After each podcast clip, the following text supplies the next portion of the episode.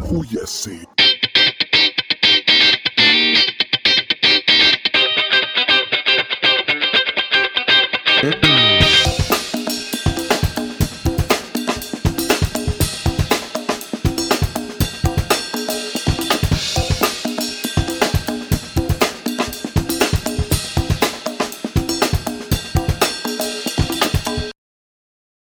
contigo y, y pues ya no soy el, ni- el niño maravilla, soy el chavo ruco maravilla. Maravilla.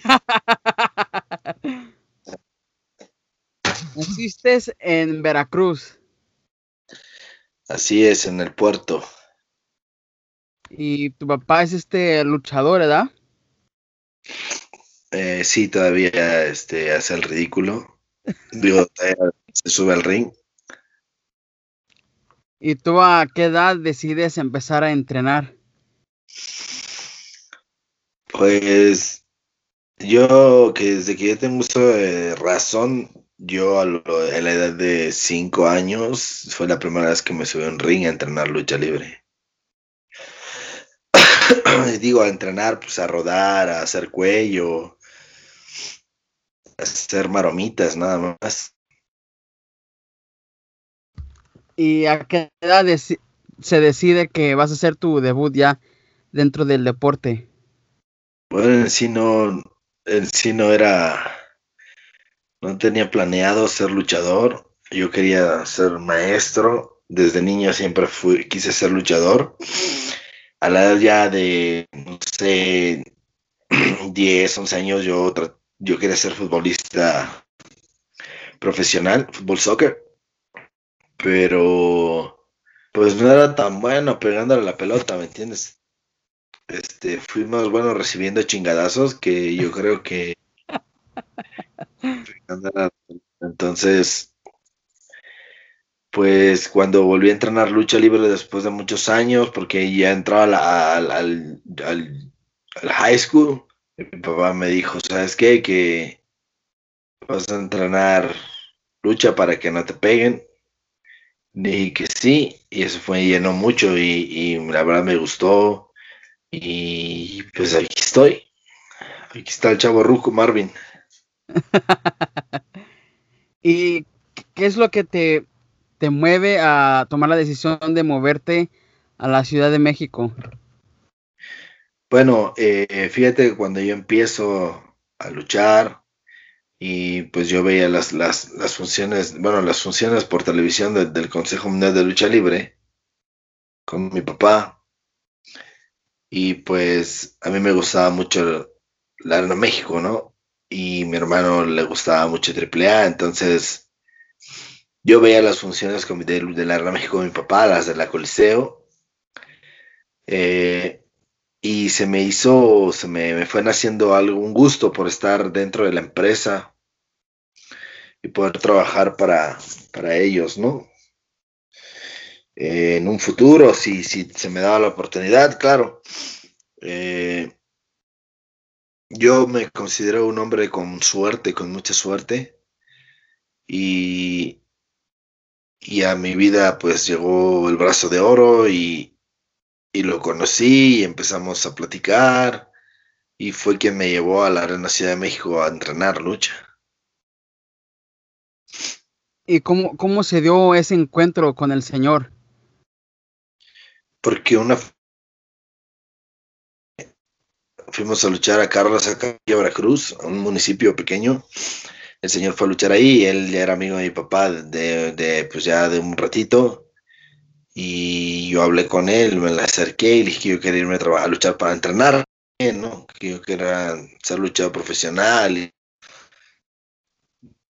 a México y me dijo que sí, que él me ayudaba si yo quería a entrar, a entrenar nada más, obviamente. Y lo demás corría por mi parte y yo le dije que sí. Entonces habló con mi papá y mi papá no, no quería, no quería, porque mi papá nunca quiso que fuéramos luchadores profesionales. y pues, al final accedió a irme, que me fuera, digo, y ya, llegué y pues así que a lo que te truje chencha, ¿no? Y ya llegando al gimnasio del consejo, ¿bajo quién empiezas a entrenar? Bueno, este, yo llegué al grupo cibernético de alto rendimiento de la Arena México, que estaba al frente el señor Memo Díaz, luchador olímpico, dos veces eh, Olimpiadas en Juegos Olímpicos, y, y el señor José Casas Ruiz, conocido en el bajo mundo como el negro 440 Casas. Y ahí es donde eh, llevo a entrenar con ellos dos. Y la verdad, pues dos, dos personajes muy, muy, muy importantes dentro de la lucha.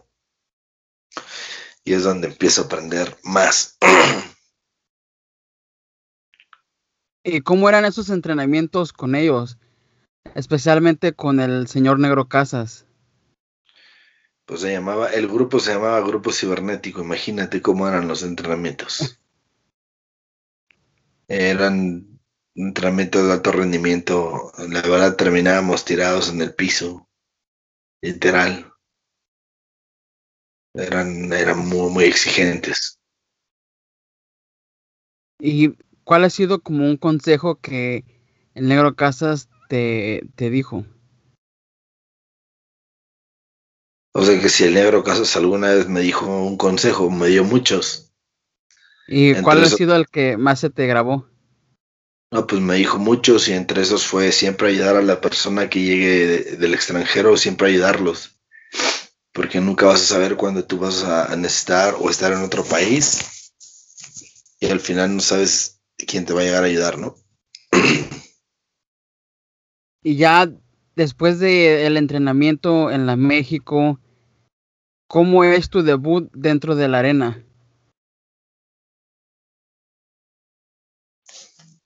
Pues bueno, en mi debut fue inesperado. Eh, después de tocar mucho tiempo, yo, yo entré, después de 10 meses de que llegué, fue cuando me dieron mi primera lucha, un 11 de mayo del, del 99. De hecho, ese día yo fui a entrenar, pero todos los días iba al, al sindicato a, a, checar mi lista para ver si ya estaba programado. Pero ese día no fui, no sé por qué. Y este, yo creo que la desilusión me ganó y dijo, no, ya no voy a luchar o no, algo, no sé. Y este, y pues no fui. Y mi profesor Memo Díaz me llamó. ¿Dónde andas, cabrón? Y yo le dije, pues ando por acá. Pero estás en la arena, no. Sí, sí, aquí ando en la arena. ¿Por qué?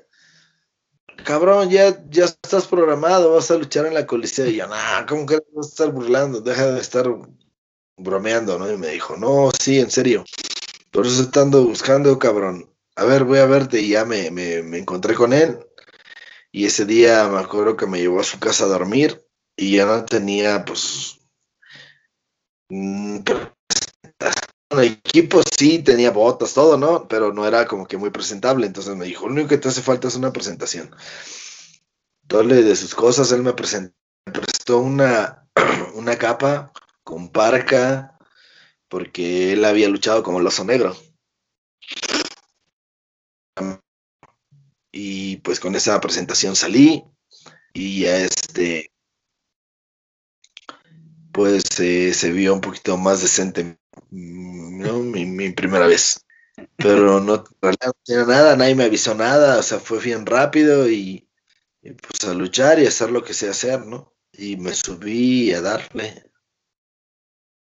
Y ya cuando haces tu debut, ¿ya se había decidido que te ibas a llamar Ricky Marvin o cómo se decide tu nombre de Ricky Marvin? en la México, en la Arena Coliseo, sí, yo ya era Ricky Marvin. Ricky Marvin nace un 23, nace un 23 de diciembre de 1998 en la arena de Coliseo de Acapulco. El negro iban a faltar Chicago Express y Ringo Mendoza. Y el negro Casas nos lleva al Chilango y a mí a, a luchar porque este iban a faltar dos. Y pues ya llegamos y este... y, y, pues nos pusimos a, a, luchar, pero no nos dejaba luchar el promotor. el promotor decía que éramos un yo muy chiquito, o sea, muy flaquito, perdón, y el otro era muy, muy chiquito. Entonces yo me lo me enojé porque me había dicho flaco. Y al otro le dijo casi midget. Entonces eh, llega el negro, nos iba, nos aventó la segunda lucha, el negro llegó, nos sacó de ahí, se peleó con él, el negro dijo, me voy si ellos no suben. Y dijo, pues me voy, vámonos. Y empezó a caminar y así va a regresar. Y el señor, no, negro, no te vayas, espérate. Y pues, ya ves cómo son los acapulcanos. Espérate, cabrón, no te vayas, espérate, picho. Y ya fue detrás de él y ya lo trajo y y ya mm, subimos a luchar en la semifinal y luché como, ah, porque yo usaba máscara. Y el negro Casas me dijo, ¿y esa máscara qué? Y yo le dije, no, es que yo con esa lucho. Me dijo, no, ¿usted quiere luchar? Sí. Usted no le hace falta la máscara, así que déjenla, démela. Y yo, no. Señor, me da pena. Por favor, señor, me da pena. Dijo, a ver, trae que me quita la máscara y que la aviente en casa de la chingada. Y ya, este, te voy a luchar subir, pero no tengo nombre. ¿Cómo se llama? Ricardo, Ricky, ¿y cómo se pida? Fuentes, no, no, no, no me gusta. Ahí su otro apellido Romero. Ándale, Ricky Romero, así se va a luchar como Ricky Romero. Y se va a luchar como Ricky Romero. Y ya después, este, cuando bajé a luchar, el promotor se decía así, así. Así, mira. Ay, qué bonito luchas, me decía este, ¿cuándo vuelves a regresar? Y yo enojado porque me ha hecho flaco. Yo le dije, no sé, no me esté molestando. Voy a preguntarle al negro. Este me dijo que yo estoy muy flaco. Y este, no, no, ahorita te van a entrevistar. No te enojes, cabrón. Ahorita le van a entrevistar el aquí, el de, Acapulco, cabrón. Eh, y yo, sí, señor, pero estaba enojado. Y ahí fui corriendo con el negro y le dije, oiga, señor, es que me, van a entrevistar de del periódico de Acapulco, pero no quiero el nombre de Ricky Romero, no me gusta, le dije. Y me dijo el negro, puta madre. A ver, ¿cómo se quiere llamar? No sé, pero no me gusta. Y otra vez, ¿cómo se llama Ricky? Ricardo, Ricky. A ver, Ricky, Ricky, Ricky. Y yo le digo, Marvin. Y me dice, Ricky Marvin. Ricky Marvin. Hoy suena bonito, dice. Este, y es fácil de aprenderse. Pues así, Ricky Marvin. Y aunque subo, salgo a la entrevista y me dice, no, ¿usted con nombre lucha? Ricky Marvin. Y ya, Ricky Marvin. Y luego en ocho días luché aquí en el DF, en, una Carpastros, en una, en un dark match. Y también luché como Ricky Marvin. Entonces de ahí fuimos a Acapulco otra vez, hice un, hicimos un torneo cibernético, pero ahí me accidento, pero ya yo empecé a usar el nombre de Ricky Marvin. Entonces cuando me programan en la empresa mexicana de lucha libre, yo ya llevaba el mote de Ricky Marvin.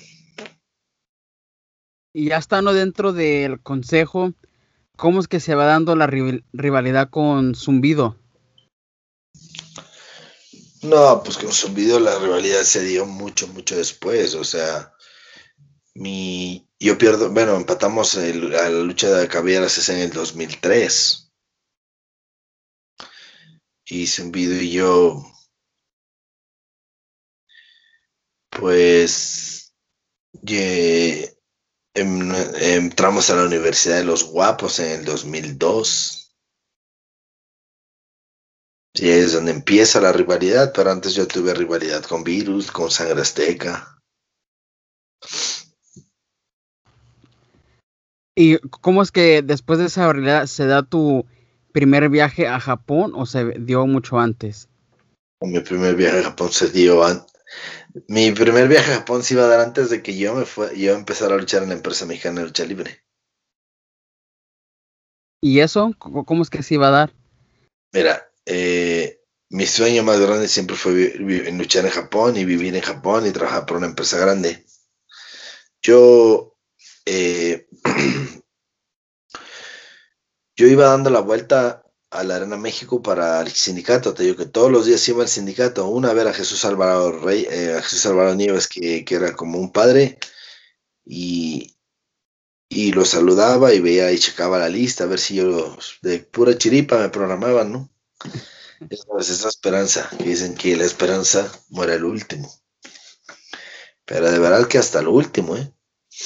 Entonces, agarra y, y, iba dando la vuelta y pues, Richard, Baby Richard, el refere, venía dando la vuelta con Mr. Cacao, Macho Pump ahora. Y dice, mira, este cabrón es una machingonería, este güey es una riata volando, le dijo. Y yo me quedé viendo a Richard y yo, le iba a decir, ¿qué pedo? Y me dijo, cállate, hijo de tu puta madre, no digas nada, cállate, tú di que sí. ¿Verdad? Dijo que sí. Ves, él, él es una chingonería. No, no, no, no, este güey es una eminencia volando a venta mortales y su puta madre. Y entendía, y dice, mira, él es el promotor de Japón. Anda buscando a alguien para, como tú, así volador, para que se lo lleve. Ah, órale. Y me dijo, pues, una mañana era viernes, mañana sábado puedes venir. Y yo le dije, sí, ¿a qué hora? A las nueve. Ah, para hacerte una prueba. Y al otro día estaba yo a las nueve, Zumbido llegó ahí, andaba Zumbido y pues yo no era nadie, o sea, yo no era nadie, a mí nadie me conocía, ni siquiera, ni siquiera había luchado en México, ni nada que se le parezca. Entonces me vio y el que me ayudó ahí a, fue Zumbido para y ya pues me dijeron, sí, te voy a llevar, pero tienes que subir 5 kilos porque estás muy flaquito, me dijo. Me regaló un, saco de proteína con 5 kilos. y me dijo, si subes, te llevo en mayo. Se suspende la de mayo, se cambia para, para agosto. También se suspende. Entonces, para mayo, yo ya, yo ya empecé a luchar en Arena México. ¿Me entiendes? Sí. Te estoy platicando, pasó como enero, finales de enero, principios de febrero. Eh, yo en la México debuto, pero yo me hubiera ido antes, yo creo. O por ahí, más o menos. Diez días me fui. Me fui el, 20, el 21 de noviembre de 1999. O sea, seis meses después de haber debutado. Y cuando llegas a Japón, o más bien cuando ibas en el transcurso del vuelo, ¿cuáles eran tus pensamientos? ¿Qué era lo que sentías? No, pues no, era emoción al, mil, al tope, y yo quería llegar y luchar nada más. Este, me acuerdo que en el avión Baby Richard dijo, este, oye, este, hijo, te toca invitar la comida porque eres el nuevo. Y yo me reí y le dije, no. Esa broma ya es vieja, o sea que no hay pedo. Yo se las invito a todos y me reí. Ah, has viajado en avión. Le dije, no, no he viajado en avión. Le dije, pero. Pero pues no soy tan pendejo. Si fui a la escuela, le dije, La comida en el avión es gratis. Pero si quieren, se las invito a todos. Se río. Pero. Y llegas a la pero le no, no bateaban a varias gente ahí. No voy a decir nombres para no quemar, pero hubo un compañero que nunca había ido, ni había comido, yo creo, comida japonesa tampoco. Y se sienta a un lado, iba sentado al lado de Baby Richard a un lado. Y Richard lo ve porque le dieron soba. Entonces la soba se, se, toma con un una sopita. Es, un, es una salsa de soya se le pone la, la, cebollita verde, el wasabi y se mueve. Entonces así te lo comes. Pero el señor nunca había comido en su vida, yo creo que soba. Y, este, Richard se dio cuenta, al, pero al tiro. Entonces agarró Richard, abrió un pan, el wasabi se lo pasó al pancito que había cortado, pero por otro lado, haz de cuenta, aquí corta uno y pues se pone otro y se lo pone aquí y agarra el pan así y lo unta con wasabi, lo cambia y se lo mete a la boca. Y le dice al señor, pues ya un señor, ¿no? Le dice, este, ah, con madre el guacamolito. Entonces el Richard abre el, pan, el, digo, el señor, perdón, abre el pan y le unta el, todo el, wasabi como si fuera guacamole, Y le pega la mordida y ve, no mames, el putazo así en la nariz, todo, y hasta los ojitos le lloraron. Y antes de que el señor dijera otra cosa o le escupiera algo, el Richard le dijo, ay, que está con madre guacamolita. Y el señor le hizo así. Sí, está con madre, pero pues para que no se burlaran de él, pero sí, este, había novatadas culeras ahí en él. ¿Y qué otra anécdota tienes de tu primera llegada a Japón? Pues de mi primera. De mi primera no fue tanto. Yo creo que la segunda vez sí me, me, eh, la tecnología me, impresionó tanto que, no, este, cuando íbamos a Japón con Mr. Cacao, nos, nos quedábamos en un hotel que era un business hotel y la verdad era un cuarto muy, muy chiquito. Era un, no sé, ¿cuánto te podría decir? En pies, no sé, pero era como, eran uno, dos, como tres metros por dos metros de ancho y el bañito era chiquito, o sea, a un lado del, de la taza estaba el lavabo y a la mitad del, de, sí, del, del bañito estaba la tina para, para meterte a la tina, ¿no? De, el hot tub chiquito. Sí. Y este, y pues no había ese tipo de cosas, pero eh, en una arena que se llama Sep, Osaka. Fuimos a luchar y yo me dieron ganas de ir al baño, entonces yo voy al baño y me meto, entonces en el baño, pues el baño la neta parecía nave espacial. Yo tenía bidet, en Electronic Bidet, en que le, sale agua caliente, sale agua pues, para mujeres, para hombres y hasta airecito. Entonces, entonces, este, pues yo moviéndole perillas, primero todas las perillas que había, las subía, las bajaba, total que las salas dejé las, no estaban graduadas y todo, yo las le moví todo su desmadre y cuando aprieto el, botón de un azul, escucho que hace verga, esta madre va a salir volando y me agarra de la taza, ¿no? Entonces de repente estoy viendo a ver si pasaba algo y siento un chisguete en el chorro, en el, pero en el aniceto, güey. Órale, chorro de agua fría y hasta brinqué, a su madre. Y ya vi que se metió, dije, ah, o sea, ya entendí que era un bidet, o sea, porque en mi vida había visto un bidet. Y, y ya después este, el amarillo tenía un ventilador, le apreté y pues ya te, echaba airecito para que se te secara el, el, aniceto. Godines. ¿Y en tu segunda llegada es cuando ya te quedas por casi nueve años o todavía regresas a México y ya cuando regresas a Japón? Venía a luchar con, con, con Cacao. Mi, tercera, mi tercer viaje fue para el Super J-Cup, tercer stage.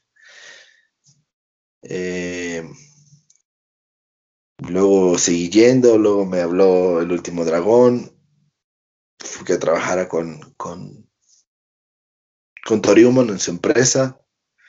Empecé a trabajar para él, luego fui a Michinoku, antes de eso fui a Michinoku Progress, o sea, estuve viajando porque pues les gustó mi, mi trabajo, ¿no?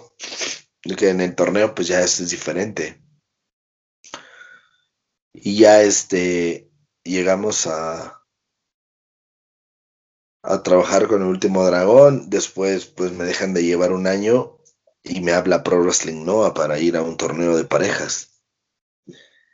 Eh, me busca Pro Wrestling Noah y pues mi sueño siempre fue trabajar en Noah, luchar en una empresa grande y en ese momento Noah era la número uno entre las empresas grandes. Entonces llegué, llegué a la empresa más grande, la más fuerte y, empecé a trabajar.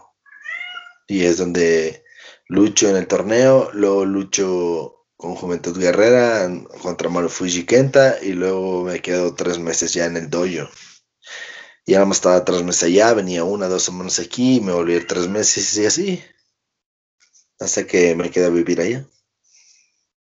Porque cuando te quedaste en el dojo también entrenabas dentro del dojo, ¿verdad? Perdón, pero siempre entrenado, amigo. este sí, fue donde, bueno, Noah, cuando yo me fui en, el, en febrero, que fue el tercer viaje a Pro Wrestling Noah, es donde ya me quedo en el dojo y pues fui un boy, fui un dojo boy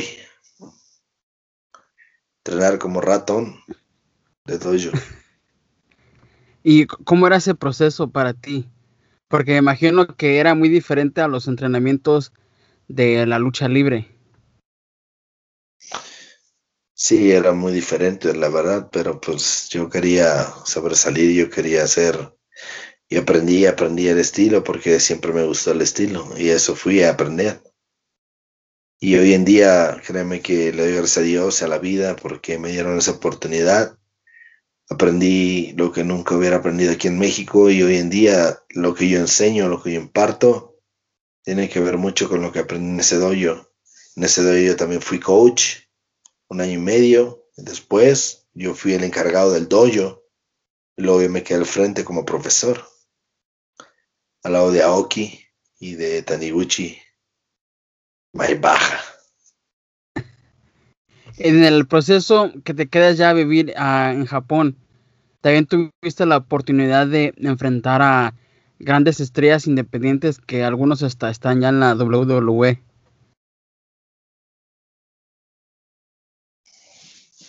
Americanos.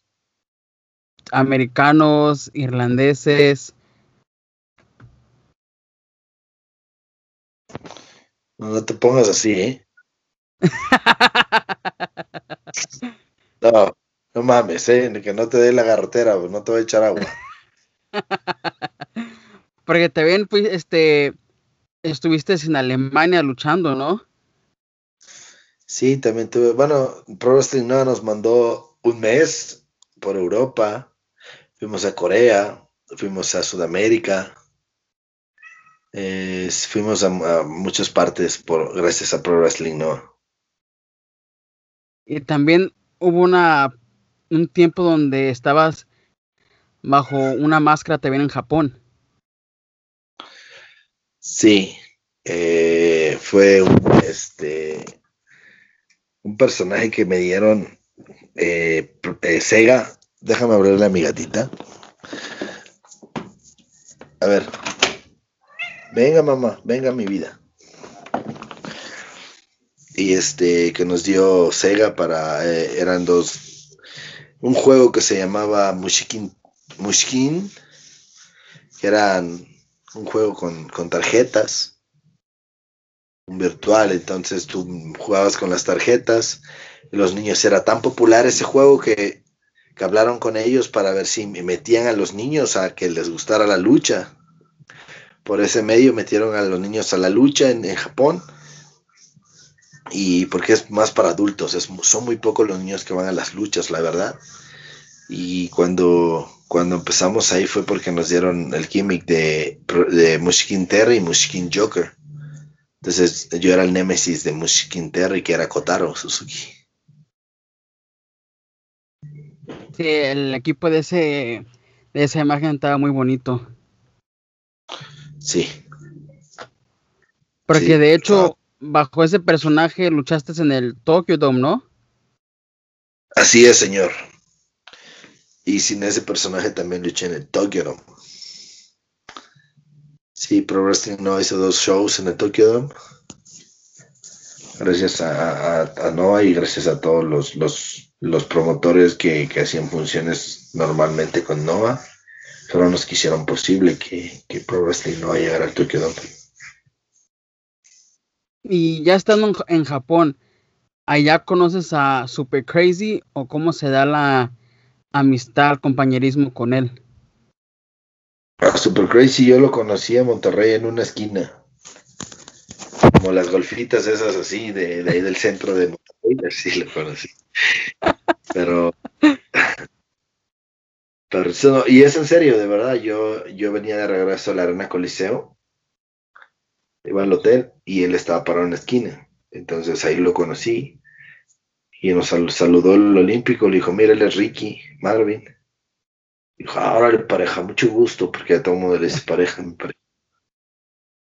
Y este, y dijo, no, ya nos quedamos platicando un ratito, pues yo sabía quién era Super Crazy, la verdad, siempre lo admiré. Y, y pues ya agarró y nos vemos. Entonces lo volví a ver luego y así. Pero ya estaba más acá que, que, luchando por allá, ¿me entiendes?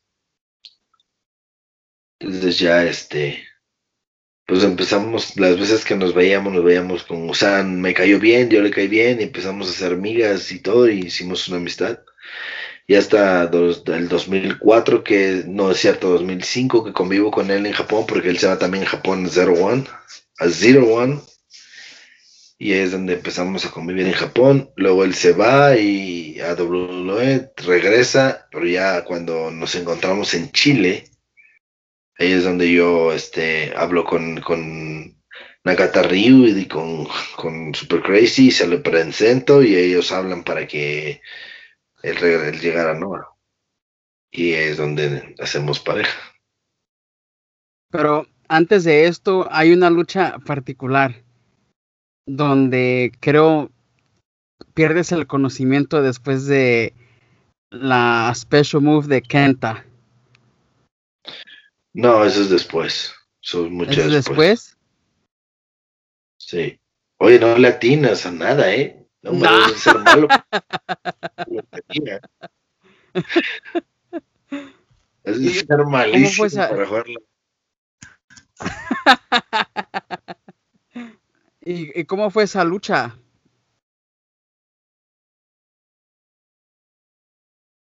Este, puedes verla, está en YouTube. Ah, es cierto.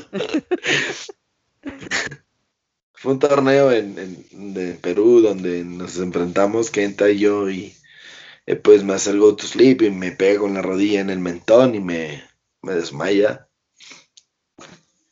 Un pass out. Y pues, haces del oficio. ¿Qué, fue lo que, ¿Qué fue lo que aprendiste estando ya de la cultura japonesa? Eh, aprendí respeto, aprendí valores que los mexicanos no tienen. Eh, aprendí a ser más persona, más humano. Eh, ¿Me entiendes? yo era muy enojón aprendido a, no ser tan enojón, a tomar las cosas de otra manera. Y después de mucho tiempo decides regresar a México. ¿Qué fue la decisión que, o qué fue lo que te hizo tomar esa decisión? Pues mira, yo tenía problemas con, con Nakata Ryu. Eh, no era de su agrado mucho y y pues la verdad él me quitó las escaleras, entonces ya no tuve donde más, ya no tuve escalones que ascender, entonces yo dije, ¿qué hago aquí? Estoy en la cima de la, de, la escalera porque este hijo de su puta madre me los quitó. Y pues, ¿qué hago? Pues la neta, prefiero sufrir en mi, mi, mi país con mi gente. Eh, Misawa fue una persona una excelente persona, un ser humano, un excelente jefe, un excelente compañero, un excelente senpai. Y créeme que personas como, como Nakata Ryu fueron los que provocaron que yo, yo me regresara, porque cuando Misawa fallece, eh, no todo era así con él, pero, pero era más como que nunca quiso yo que yo entonces, eh, cuando te, digo eso porque también se debe decir lo bueno, ¿no? Entonces, cuando yo quedé solo por ahí, eh, eh, regresé al doyo y me dejaron quedarme en el doyo. igual y no, no fue él, igual yo siento que la esposa de, de Misawa me, me, porque Misawa seis, ocho meses, seis meses antes de que él falleciera, tuvo una plática conmigo y me dijo que, que, él tenía, estaba muy preocupado por lo que iba a pasar, que le dijo, estoy muy preocupado por ti, yo le dije, pero ¿por qué? Y me dijo, porque no sé qué vaya a hacer de ti cuando yo me muera. Y yo le dije, no, pero usted no, no se va a morir todavía, ¿no? Me dijo, uno nunca sabe, Ricky, uno tiene la vida comprada y, y, eso es lo que me preocupa. Mientras yo vivo vas a estar bien, pero mientras yo me muera, eh, cuando yo muera yo no sé qué va a ser de ti. Entonces él sabía por qué me lo decía, ¿me entiendes? Entonces yo siento que me dejó protegido con su esposa, porque en Acata Río me quiso correr en tres años seguidos, que había una revista que salía donde eran los chismes y todo, y ahí mi nombre apareció ahí, que en Río quería, y corría todos los, los tres años corrieron a la gente que aparecía, menos a mí.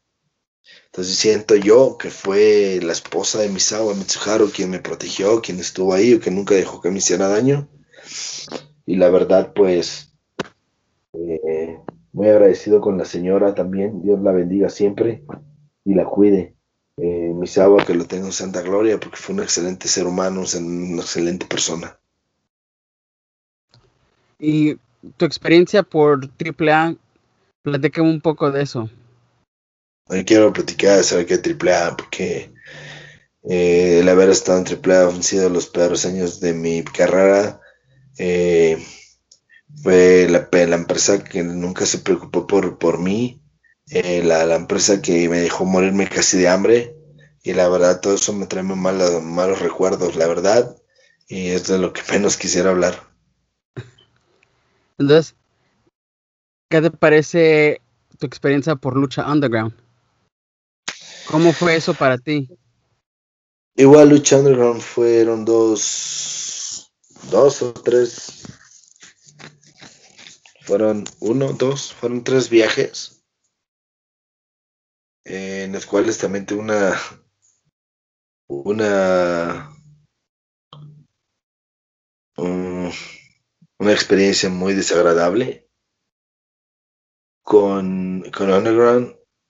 Eh, primero porque no nos daban visas de trabajo y uno tenía que llegar y, y, pasar eh, diciendo que, que, íbamos a un tryout y, y todo nos lo ponía a nosotros muy difícil.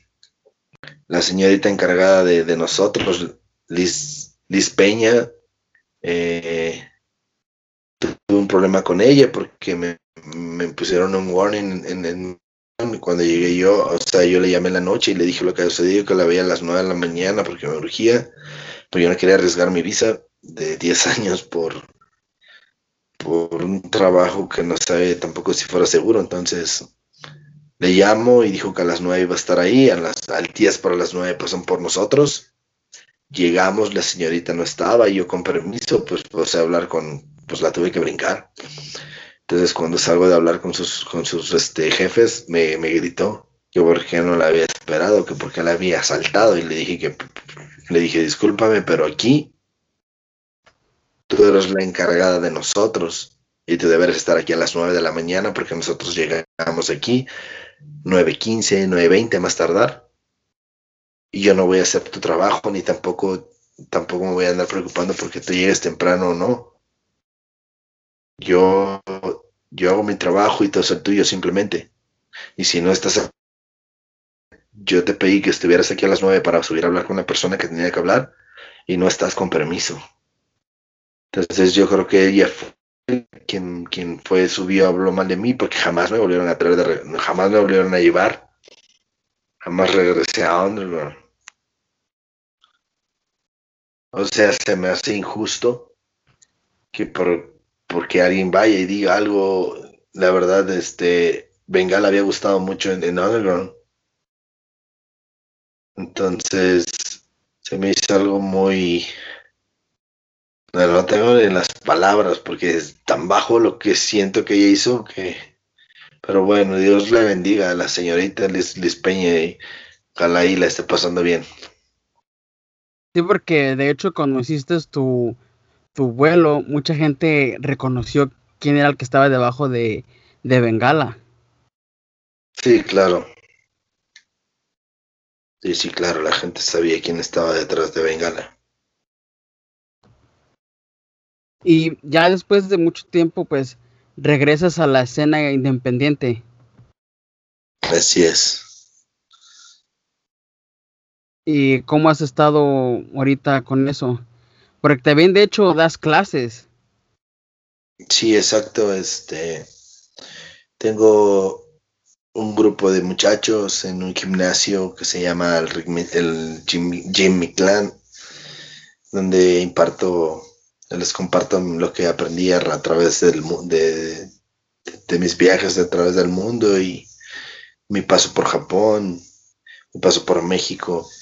Gracias a Dios tuve la oportunidad de conocer los cuatro, cuatro estilos de la lucha libre y puedo pues, compartirles, ¿no? Creo que soy de los pocos luchadores que hay que, que conoce los cuatro estilos. ¿Y con quién has hecho pareja de los luchadores que se puede decir clásicos? Con Liger, con Hayabusa, con Sasuke, ¿Y cómo fue, esa, cómo fue esa experiencia? Haber estado en el mismo ring junto con ellos. Eh, pues fue, hace una, una experiencia muy padre, muy bonita. Ya porque pues yo los admiraba, ¿me entiendes? Yo veía videos de ellos y todo. Eh, es algo que te queda, que deja marcado tu, tu, carrera, ¿no? Para bien.